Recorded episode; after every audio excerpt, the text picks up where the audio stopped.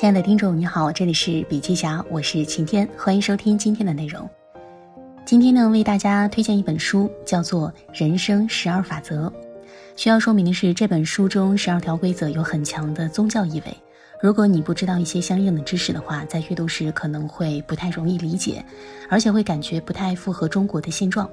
不过呢，作者已经将其内化后，做成一篇易于理解且可下手的笔记，相信你会对其产生共鸣。那么接下来，我们一起来共享。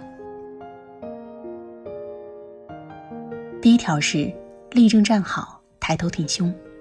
一个人的体态、精神会影响别人对他的第一印象和评价。千万记住，如果你继续像个失败的龙虾一样垂头丧气，人们会看低你，你大脑里的支配等级计算机也会给你很低的评分，你的血清素会分泌不足，你会更容易感到焦虑和难过。不敢维护自己，得不到高质量的住所、资源和伴侣。通过肢体语言体现的正反馈环，也可以发生在社交当中。如果你垂头丧气、萎靡不振，那么你也会感到自己渺小和挫败，而他人的反应会更放大你的这种感觉。人和龙虾一样，都会根据身体姿态来评估彼此。如果你显得失败，那么别人也会把你当做失败者对待。如果你笔挺站立，人们也会用不一样的态度来对待你，谨慎对待你的体态，别再低头徘徊，挺胸迈步，直视前方，敢于冒险，这样你的神经通路才会充满急需的血清素。以前呢，有一本书叫做《高能量姿态》，来源于一个 TED 演讲，核心可以用一句话来概括：让姿势决定你是谁。第二条呢，就是善待自己。在原始时代，人们会从生存的角度去理解世界，认真对待自己，重新定义自己，修炼个性，选择目标，明确存在。如果你认真照顾自己，未来的生活会是什么样子呢？我应该选择怎样的职业生涯，才能变成一个有价值和有益于社会的人呢？当我有时间和精力的时候，应该如何改善我的健康，拓展我的学识，强健我的体魄呢？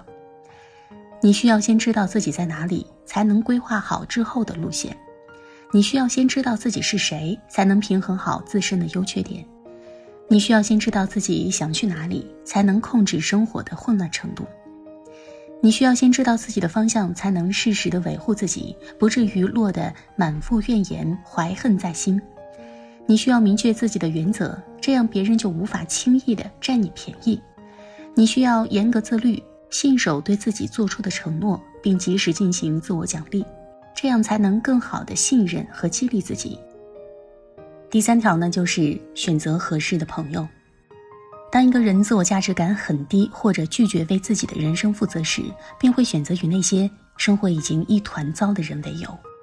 恶习会传染，自律和稳定却不会，因为堕落比奋进容易太多了。所以你要远离损友。要是你有不同的朋友，结束这段关系，离开这里到别处去，重新振作起来，然后再以身作则，激励他人。你没有义务支持一个让世界变得更糟的人，你应该选择上进和对你有益的朋友。这并不是自私，而是为了能让彼此变得更好。如果你身边都是支持你上进的人，那么他们就不会容忍你愤世嫉俗或者破罐子破摔的态度。他们会鼓励你善待自己和他人，并且会在适当的时候谨慎地鞭策你，坚定你认真做事的决心。相反，不上进的人会给戒了烟的人递烟，给戒了酒的人倒酒。他们会因为妒忌你的努力和成功而收回对你的支持和陪伴，甚至有时还会主动惩罚你。他们会用真实或者杜撰的个人经历来打压你，这看上去像是在测试你的决心。但更多的时候是他们真的想要阻挠你，因为你的进步让他们相形见绌。所以，与真心希望你好的人做朋友。第四则是跟昨天的自己比。很多人在设定目标时，最常见的错误就是跟其他人相比，这样做是错误的。你应该这样设定目标：到今天晚上为止，我希望自己的生活比早上有一丁点儿进步。然后问问自己，我能够并且愿意做哪些事情来实现这一点呢？我希望得到怎么样的奖励呢？执行你的选择，不论做得好不好，然后用咖啡庆祝自己的胜利。你可能会觉得这么做有点傻，但是没关系，明天你还这样做，后天、大后天一直持续做下去。随着时间的推移，你的比较基线会神奇的提升，就像复利一样。坚持三年，你的生活将会完全不一样。这样，你就可以设定更大的目标、更远大的理想。你的双眼也会跟着清晰起来，并逐渐能够看清世界。第五则就是，不要让孩子做自己讨厌他们的事情。真正用心的父母是不会让自己最在乎的子女成为众人鄙视的对象的。父母是社会规则的仲裁者，孩子只有先从父母那里学会恰当的行为方式，然后才能和其他人进行有意义、有价值的互动。有心理学研究早已清楚地表明，非凡的创造力极为罕见，严格的限制其实有利于创造力的养成。小孩子就像寻找墙面的盲人一样，需要不断的前进和尝试，然后才能发现边界在哪里。况且这些边界往往和人们声称的位置不一样，你需要明确孩子的界限，并使用管教原则。第六则就是批判世界之前，先清理你的房间，观察你周围的环境，从小事开始。你是否充分利用了所有的机会呢？你是在努力发展事业、认真工作，还是在让怨恨拖你的后腿呢？你和自己的兄弟重归于好了吗？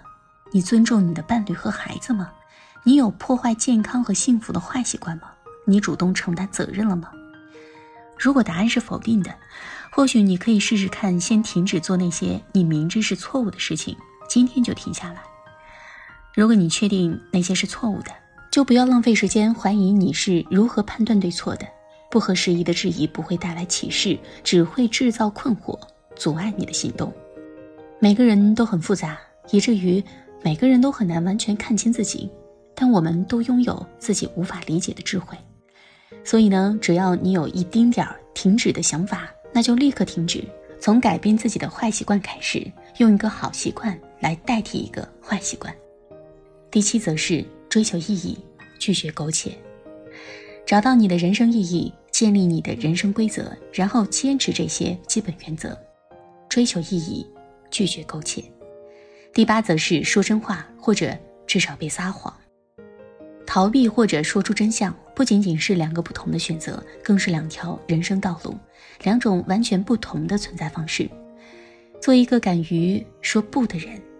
如果你的生活不尽如人意，试着说真话；如果你拼命的坚持某种意义，或者沉迷于虚无主义，试着说真话；如果你感到脆弱、无用、绝望和困惑。试着说真话，说真话，或者至少别撒谎。第九则是，假如你聆听的人知道你不知道的事。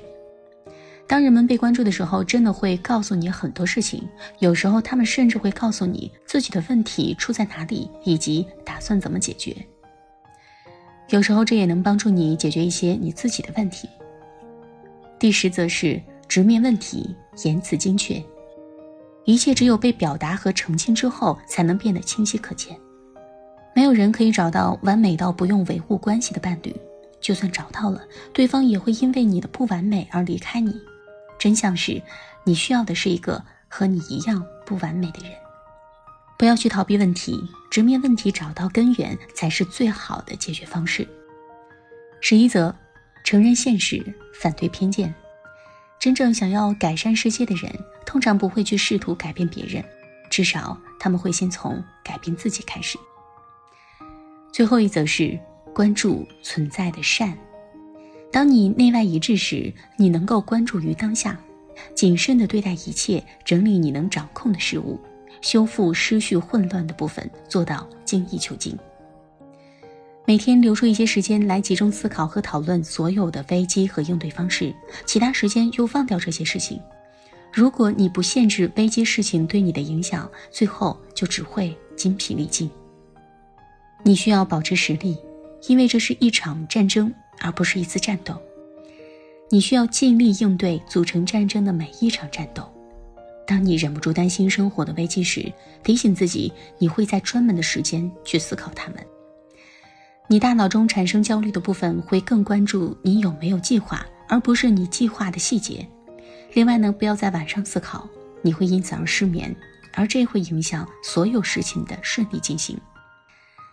当你在街上遇到一只猫，摸摸它，在顺心的日子里，这是我们额外的快乐来源；而在不如意的日子里，这就是我们小小的喘息机会。好了，今天的内容分享就是这样，感谢收听，我们明天见。